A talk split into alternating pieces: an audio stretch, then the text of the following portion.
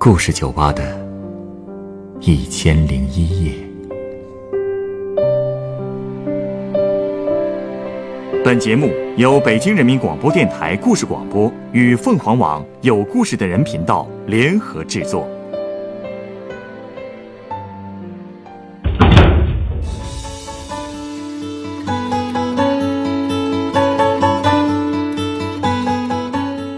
欢迎光临故事酒吧。现代社会，越来越多的人不愿意将自己陷在繁重的家务劳务当中，于是请保姆成了很多家庭减轻负担的首选。但是如何与保姆相处却是一门学问。今天来到酒吧的这位客人就和我讲述了他和保姆之间发生的一些故事。他是如何处理与保姆的关系的呢？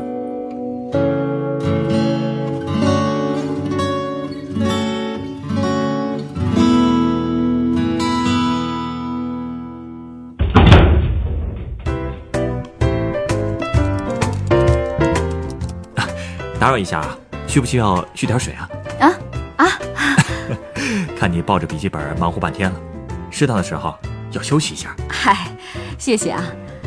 哟，哎，是该歇口气儿了。呃，您是在忙工作呢？啊，嗨，我是个老师啊。平时除了上课啊，我们这不也得给学生做点课外阅读的辅导课件吗？所以这笔记本就得天天背着。看这意思，你不会是刚下班吧？是啊，我们今天还算放学早的呢。嗨，本来我和我老公约了一起去看电影，可是刚才他打电话说临时有个会，要晚点过来。你看我也没地儿去，我就在你们店里等会儿他。反正时间还早，我这不刚给学生们写了一个怎么快速记单词的课件。唉，不知道现在这学生啊，单词量总是不过关。哟，你是英语老师啊？啊，看着不像。那倒不是啊，主要是过去我英语成绩不算很好，所以就对我们英语老师有阴影。是有点儿，嗯，哎，不过哎，不是对您啊，我当年要是赶上您这么一位认真负责的好老师，估计成绩早就上去了。哎，您真是会说话。干我们这行呢，做老师嘛，凭的是良心。当然，别的老师我我不是很了解啊，我就说我吧。我可不愿意让家长说我误人子弟。哎呀，凭良心做事，说的好啊！嗨，这不是做人做事的基本要求吗？我们家李阿姨就总说做人得凭良心。李阿姨，李阿姨是谁啊？呃，是您家亲戚？不不不不，李阿姨是我们家的保姆。哦，哎，你看我今儿穿这裙子好看吗？这是李阿姨送我的。怎么样，还不错吧？嗯，保姆给雇主买裙子，怎么样？听着新鲜吧？是有那么一点儿。难怪你觉着新鲜。要说这一般家里确实都是雇主给保姆买东西吧？可到我们家呀，正好给反过来了。看来啊，这个李阿姨和你们关系处得不错呀。是，李阿姨在我们家干了五年了。哎。我家宝宝跟他可亲了，是吗？哎，那这么投缘的保姆，当初是怎么找到的呀？要说找到李阿姨呀，那可是说来话长了。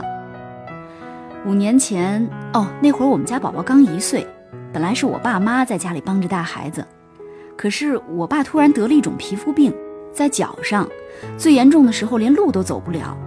哎，我当时带他跑了好几家医院也没看好。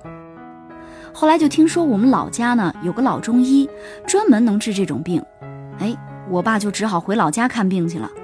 没想到一回去看，吃他那药还真是有效果，但是人大夫说这病得治上一段时间，所以我爸一时半会儿也不能回来帮我。我们家就剩我妈一个人，又带孩子还得做饭，时间一长，我妈是真吃不消。那会儿我们就打算请个人呢，就是帮着做做午饭。所以你们就找到了李阿姨了。对啊，当时呢是中介给我们推荐的李阿姨。哎，我对李阿姨的第一印象就是，她实在是个儿太高了，得有一米七五，身材也特别壮实。你看我，我也就是一米六出头吧，站在她身边就跟个小孩似的。这李阿姨人特别豪爽，嗓门特别大，她站在屋里说话，你在走廊都能听得见。啊，那这个你受得了吗？刚开始呢，是觉得稍微有点别扭，呃，所以我当时就想着让他在我们家先干上一天，试试看，看了再说。是不是这一试用，觉得他还挺能干的？真是挺能干的，李阿姨人实在，干活特别卖力气。我们第一天当时约的是十点钟，结果她九点就到我们家了。进门之后连口水都不喝，直接钻进厨房就开始干活，一口气忙活到下午三点，给我们做了午饭。后来做完饭，连客厅、厨房这卫生全给我们打扫了。嚯，那这些也不额外收费吗？是啊，李阿姨说了，说这搞卫生啊都是顺手的事儿，就这点事儿怎么好意思多要钱呢？你瞧瞧，多厚道的一个人呐！我们也是这么想的。嗨，不过哪有完美的事儿啊？也确实有点问题吧？什么问题啊？我不是跟您说我们找他来是帮我们做饭的吗？嗨，这李阿姨呀，刚来的时候做饭这水平可真是不敢恭维。哦，我们一家子都是从湖南来的，当然在这边住了很多年了，但实际上我们全家人还是都爱吃辣的。但这李阿姨做的饭吧，清汤寡水的，连个辣椒的影儿都没有。我妈是实在吃不惯，越吃越郁闷，越吃越郁闷。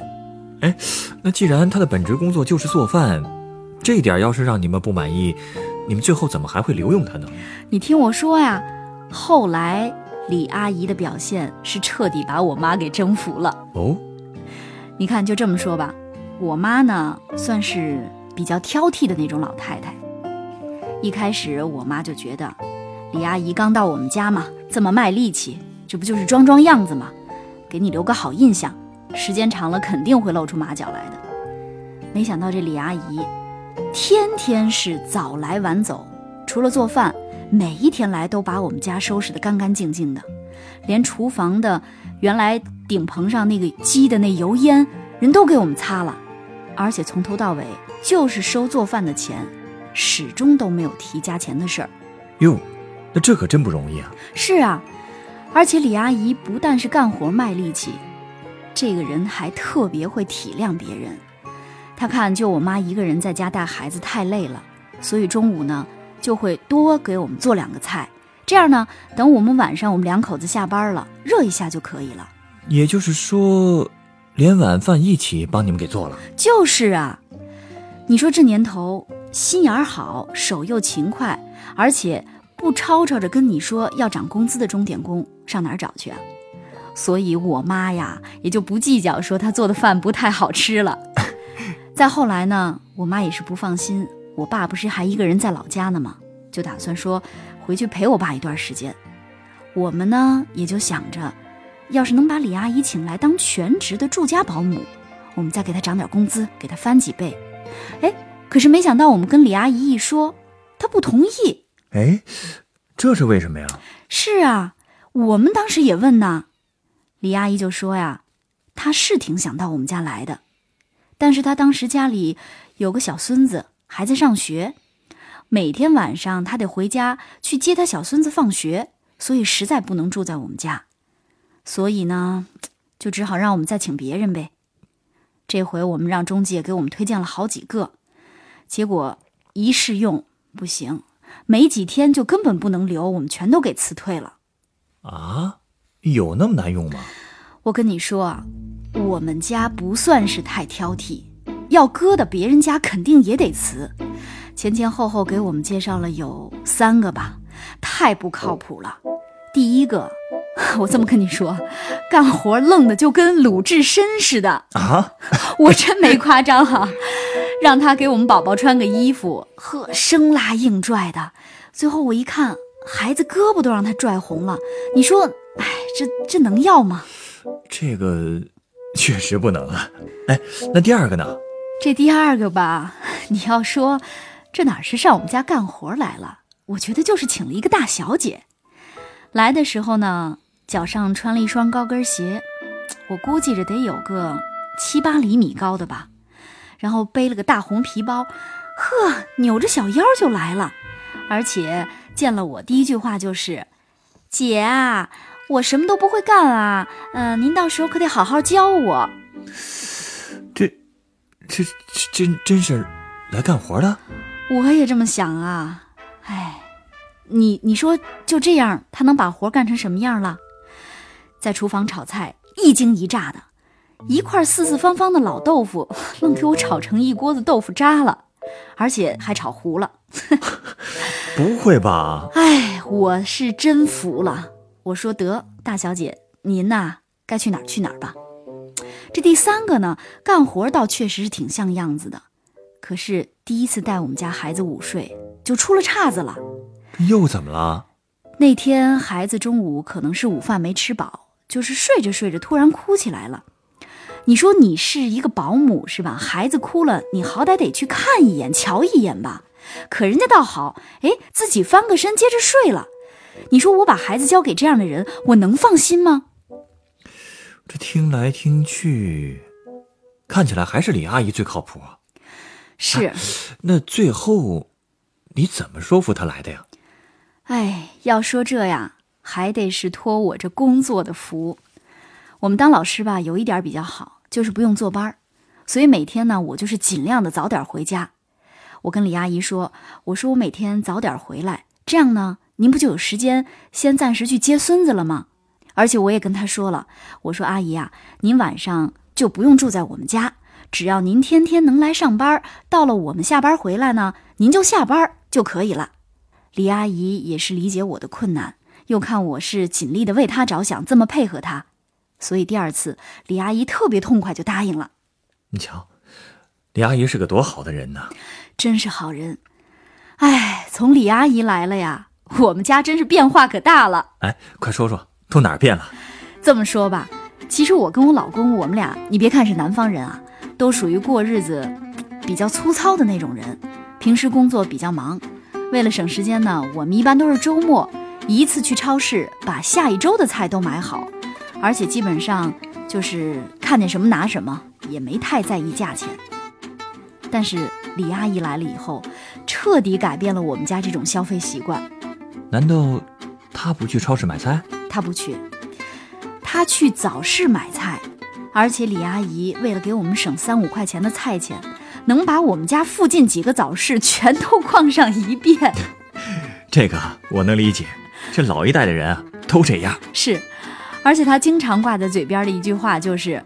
说你们呐，吃不穷，穿不穷，算计不到就受穷，这算是咱们老辈人的生活经验吧。其实我有时候仔细想想，他说的挺在理儿的。咱们这种算是普通老百姓吧，好日子可不就是精打细算省出来的吗？哟，看起来你已经被李阿姨彻底改造了呀。有道理的话，我们自然要听啊。谁说的对，听谁的，是吧？嗯。哦，对了，除了这些，李阿姨教了我好多挑水果、挑蔬菜的小窍门呢。哟，都有什么小窍门啊？我教你啊，你就说脐橙吧，她挑的脐橙总是比我挑的甜。哎，后来我就发现啊，因为她挑的都是母橙子。这橙子也分公母啊？你看，你也不知道吧？我开始也不知道。李阿姨说啊，一定要买那种肚脐儿要往外凸的橙子，那是母橙子，那个最甜。还有这种说法啊？还有呢，买鱼一定得买活鱼，而且回来呢，你得把鱼放盆里先养上半天，这样让鱼把肚子里那脏东西都吐干净了，要不然做熟了有一股子土腥味儿。而且买黄瓜呢，得买那个顶花带刺儿的，拿手捏一捏，硬一点的，哎，这样的好。买肉呢，买肥瘦相间的小腱子肉。哟，这李阿姨肚子里的买菜经可真不少。是啊，我跟她学了不少。李阿姨每次买菜回来啊，都是一边摘菜一边自个儿在那儿念叨。我有时候觉得她跟我妈挺像的。她八成啊，也是把你当成她闺女了。有可能吧。所以去年我过生日的时候，他就特意跑了好几家店。给我挑了今天我穿的这条裙子，他还说说你们做老师的就适合穿这种格子的长裙子。原来这裙子是李阿姨送你的生日礼物啊！啊，你别看这裙子价格便宜，做工也不算是特别细致，但是李阿姨这份心意很贵重啊，所以我特喜欢这条裙子，经常穿着它上班。而且李阿姨连我爸的病也记在心里，放长假她回老家，回家之后还特意帮我们到处寻医问药的，带回来不少吃的，还有给我爸泡脚的药。哎呦，真的是有一家人的感觉了。是啊，有时候我跟我老公闹点别扭，李阿姨给我们劝好的。前几天有天晚上，我们俩为了孩子吵得特别凶，李阿姨真的是劝了这个劝那个，劝了那个劝这个，最后啊，我老公都让她感动哭了。嗨，哎呀，这么好的阿姨，现在真是少见了。真是。我们也挺珍惜她的，嗨，不过一家人在一块儿还有矛盾吗？我们跟李阿姨也不是完全没有小矛盾。怎么说呢？李阿姨呀，这一辈子节俭惯了。要说他这个人最大的优点呢，可能就是节俭，但是 最大的缺点也是太节俭。在我们家吃剩下的饭菜吧，我跟他说了多少次了，我说不能吃剩菜，不能吃剩菜，他就是舍不得扔，他老说。他们那代人尝过挨饿的滋味儿，不能浪费粮食。但是您说这个也得有度是吧？剩下的饭菜顶多再吃下一顿就可以了。李阿姨是连着好几顿吃不完都得留着。你说这菜里头的亚硝酸盐多了，它是致癌的。可是我跟他说，他就是不听。哎，就为这点事儿啊，我们俩也算是吵了好几回吧。可是，一点用也没有。最后我实在是没招。我只能把那剩菜装在饭盒里，我给他偷偷的就扔了。哎呀，这两代人的价值观不同啊，确实是个问题，但是也算不上什么大问题吧？不算大问题。他毕竟是上了岁数了，跟我妈差不多大，接受新的健康观念需要一个过程。不过，其实通过请保姆这件事儿吧，我才明白，很多时候咱们这代。算是受过教育的年轻人吧，对上了年纪的老人，真的是需要一份理解，多点耐心。唉，有时候也怪我，差点误会他了。嗯，你就说去年夏天，我们学校附近开了一家，就是那种水上游乐园。嗯，有一个周末我下班早，我就让李阿姨五点半带着孩子在那个乐园门口等着我，我从单位直接过去找他们。哎。可是我下班五点半到门口一看，俩人连影子都没有。我这等啊等啊，等到六点才看见。好，李阿姨带着我们孩子，一老一小的背着大包小包，慢悠悠的来了。哎，我当时是又着急又生气。我觉得这李阿姨怎么那么没有时间观念啊？我是一时没忍住，跟她嚷嚷了几句。后来我才知道。她是怕孩子坐在自行车的后座不安全，临出门之前呢，又专门拿了些衣服，在孩子周围呢固定了一下这座位。哎，结果呢，他又怕这乐园里面饮料又贵又不好，就现给孩子煮了一锅酸梅汤。哎，这些小事儿，我这当妈的都没想到，但是人家一个保姆想的这么周到，我当时还跟他嚷嚷，所以事后我特别后悔。一个劲儿的跟李阿姨道歉，这事儿啊，她肯定不会介意的。他还反过来跟我道歉呢，说：“哎呀，让你等了这么久，真是不对，是我不对，不好意思。所以啊，这么好的一个阿姨，她走的时候我是真舍不得。她走了？哎，是啊，前一阵儿他们老家来电话，说李阿姨的老母亲瘫在床上了。”都九十多岁了，李阿姨不放心把她妈妈交给保姆看，后来就跟我说要回去，就跟我辞工了。她说她妈年纪大了，吃了一辈子苦，最后一段时间不能再让他老人家受委屈了，这也算是他当闺女尽的最后一点孝心吧。真是个孝顺的人啊！我相信吧，像李阿姨这么好的人品。一定也是她妈妈教育的好。现在人家想尽孝，你说我怎么能拦着呢？嗯，我跟我老公商量了，先暂时不请保姆了。我爸的脚也算是恢复的差不多了。我妈前段时间到我们家来，再继续帮着我们。我们都决定了，等过了这段时间，我们等着李阿姨再把她请回来。看来李阿姨在你心里的位置，别的保姆已经不能取代了呀。你刚才不也说了吗？她在我们家早就不是保姆了，算是我们的家人。嗯，说的没错。哎，我忽然想到了一款鸡尾酒，要送给你。你稍等啊。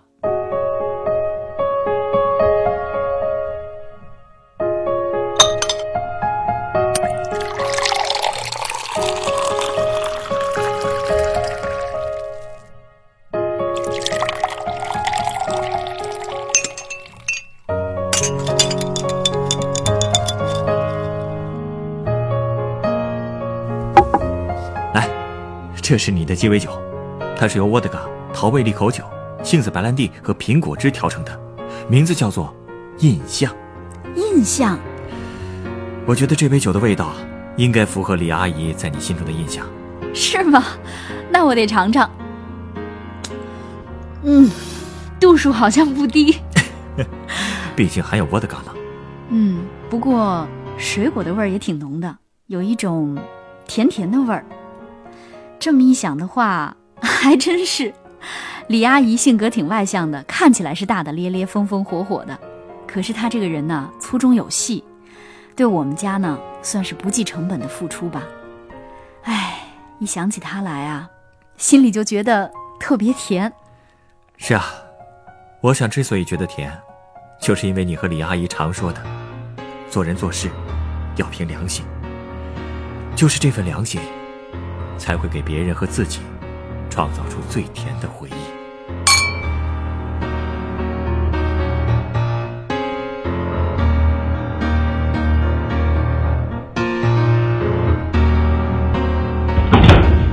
本故事选自凤凰网有故事的人独家签约作品，《人要凭良心做事》，我家保姆的故事，原作陈英，改编藏灵陈寒。制作陈寒，演播小群陈光，录音严乔峰。人人都有故事，欢迎搜索微信公众号“有故事的人”，写出你的故事，分享别人的故事。下一个夜晚，欢迎继续来到故事酒吧，倾听人生故事。收听最新节目，请关注北京故事广播，工作日每晚九点播出的故事酒吧的。一千零一夜。